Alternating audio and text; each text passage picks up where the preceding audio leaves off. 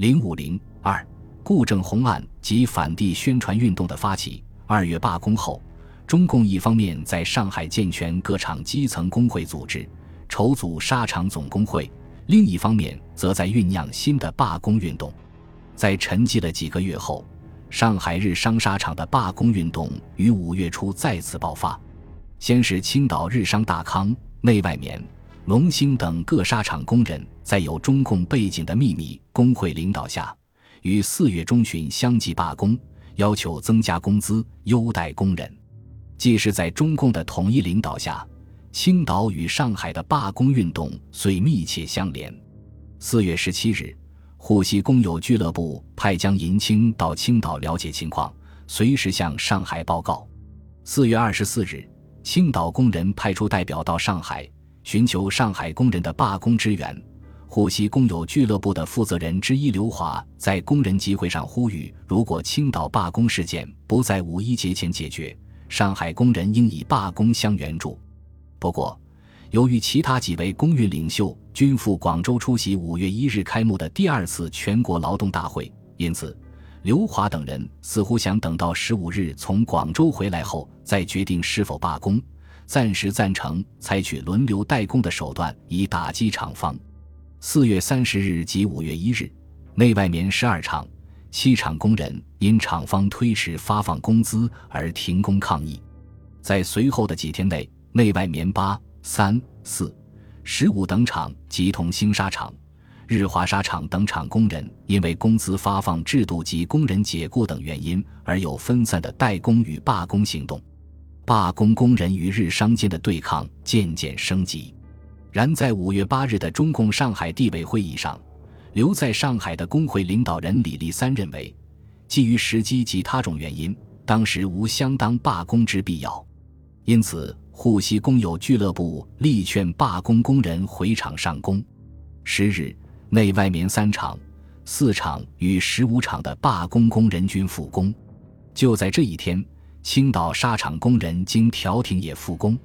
上海日商纱厂主断定罢工运动是沪西工友俱乐部在背后操纵，决定对受其影响的工会采取强硬态度。日商在沪各纺织会社相互约定。凡关于工人与公司间纠纷，绝不与工人以外的人交涉。七日，上海日本纺织厂同业会决定不承认不纯质劳动组合，同时表示，如因此而引起罢工，则立即关闭工厂，并要求工部局与中国官方严厉取缔工会活动。五月十四日，内外棉第十二厂附有七名工人被解雇，引起工人骚动。该日夜班工人以代工表示抗议，内外棉厂方即贴出通告，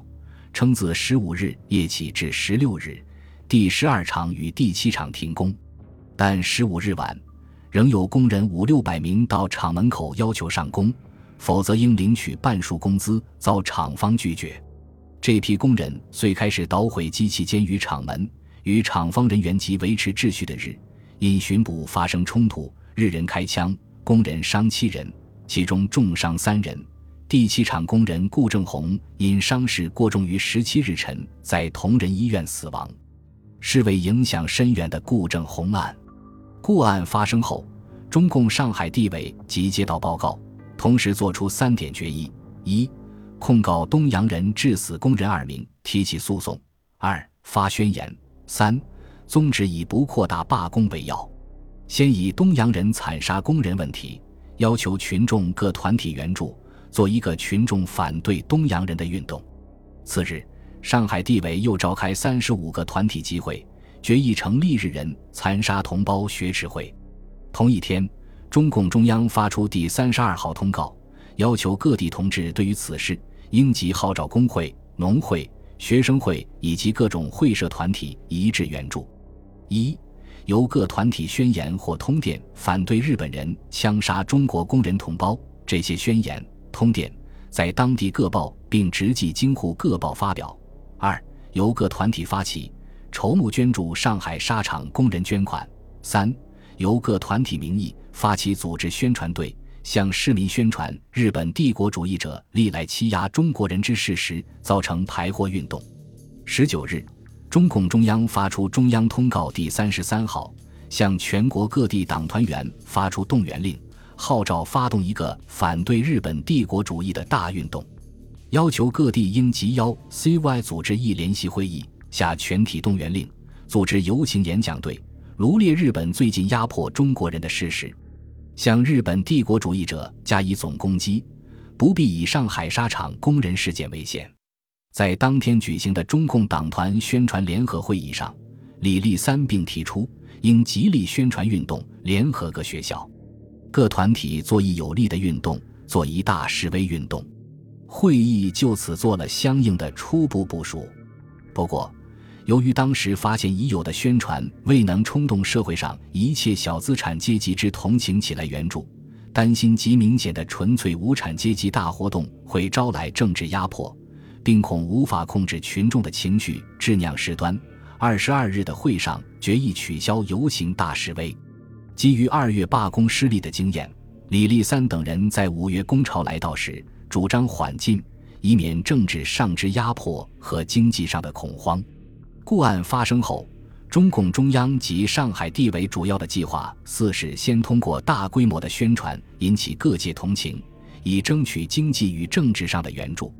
宣传的主力则是各校学生，同时与国民党密切合作；而对于以罢工之工人，则以分发罢工维持费领取证的形式，先稳定其心理。为扩大宣传，五月二十四日，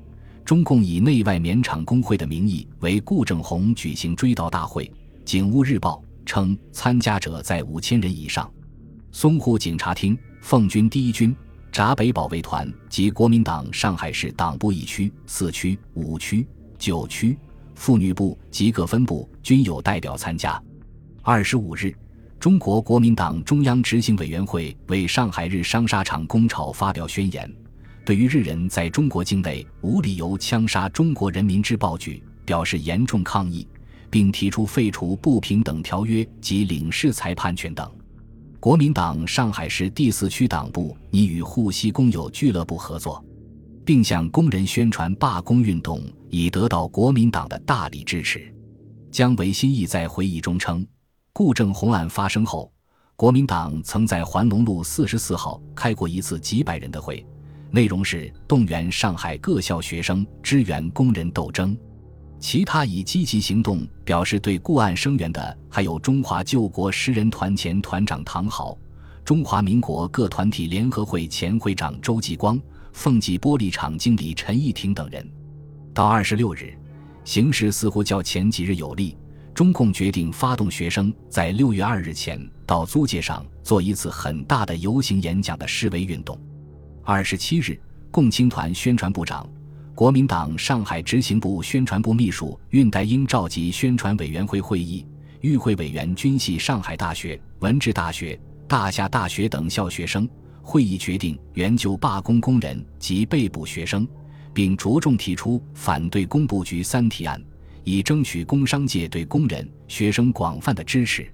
三提案是指上海公共租界工部局准备提请纳税外人会讨论通过的修正印刷赋履案。增收码头捐案、交易所领招案，此三项提案与取缔雇佣童工案也合称四提案。修正印刷赋履案中规定，凡印刷或发行任何报纸、小册、传单等新闻宣传纸类者，须向工部局或其本国领事注册姓名、住址，并将印刷者之姓名、地址载明于页首末，否则处以三百元以内罚金或者三个月监禁等。增收码头捐案规定，租界内之人，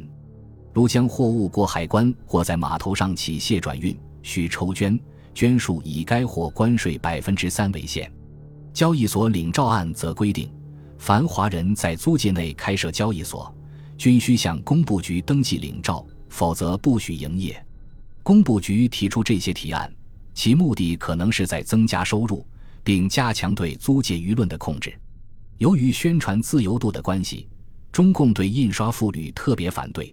上海学联在四月间曾与上海市民协会等团体曾组织上海市民反对印刷妇女协会，并组织了演讲队。而工商界由于经济利益所系，对三提案及限制雇佣童工案等纷纷表示反对。于是，公共租界工部局成了党派与工商团体共同反对的对象。而中共与国民党方面亦抓住此一时机，利用《中国青年》《向导》《民国日报》等机关媒体及其他形式，积极发动宣传运动。四月十五日的纳税外人年会，因外界反对声浪剧烈，加之法定人数不足，未能成会。但是工部局仍在筹备召集纳税外人会临时特别会议，矛盾趋于激烈化。二十八日。中共中央与上海地委召开联席会议，讨论通过了扩大反帝运动和组织五卅大示威的决议，决定将经济斗争转变为民族斗争，发动各校学生上街演讲。上海学生联合会也开始动员各校学生进行募捐支持罢工工人。一般认为，顾正红案的消息被租界当局有意封锁，外界不知情。当工人向学生请求援助时，学生便开始募捐演讲。但征诸史实，故案发生后，五月十六日至十九日，上海几大报纸连续几天有相关报道。顾正红中四枪毙命亦被列为标题，以引起读者注意。不过，由于驻沪军警因贩卖鸦片产生严重冲突，以致发生炮轰海关巡艇、奉军军官开枪哄斗等要案。这些消息便成为同一时间内上海各报关注的大新闻，因此，当时各大报纸的版面被烟土案占据大半，而日沙厂工潮案无形中便不大被人所关注。在此情势下，中共党团组织为引起群众对工潮的注意与同情，便集中主要精力发动学生上街演讲。而当时上海华界实际上处于江浙战争之后的过渡性无政府状态。所以，中共党团的发起工作进行的比较顺利，并没有受到当局多少干扰。正如古红亭所指出的，尽管顾正红的死在中国工人与日本工厂经理的冲突中是一件很小的事，但是在中共党支持下的群众干部却抓住了这个机会，把它发展成了一个要求日本经理做出许多让步的大运动。本集播放完毕，感谢您的收听。喜欢请订阅加关注，主页有更多精彩内容。